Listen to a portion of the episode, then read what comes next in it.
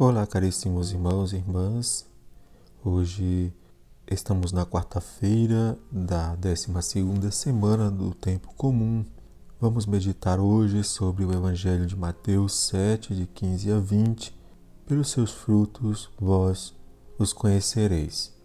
Jesus, nesse texto de Mateus, nos prepara para não cair num perigo que está à espreita de todos os que não vêm de fora das comunidades cristãs por causa da perseguição religiosa, mas de dentro da comunidade.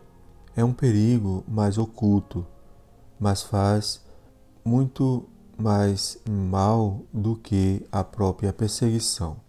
E se trata da hipocrisia. É a falta de coerência entre a mensagem que pregamos e a vida que vivemos.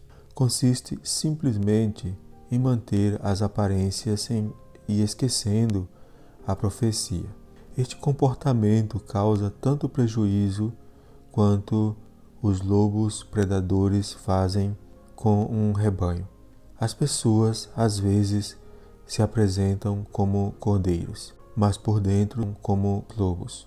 Por isso, Jesus coloca um comprovante para distinguir os falsos profetas dos verdadeiros, os frutos.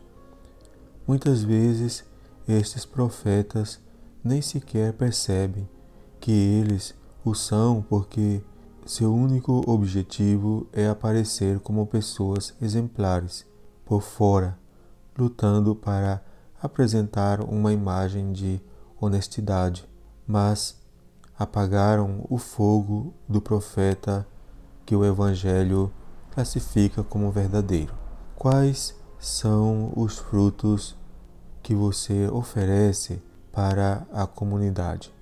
Então, hoje, meditemos sobre como nós agimos em nosso fazer e pensar, em nossas palavras, como as colocamos em prática, porque o exemplo é a melhor maneira de fazer com que as pessoas acreditem em nossas palavras. Bom dia.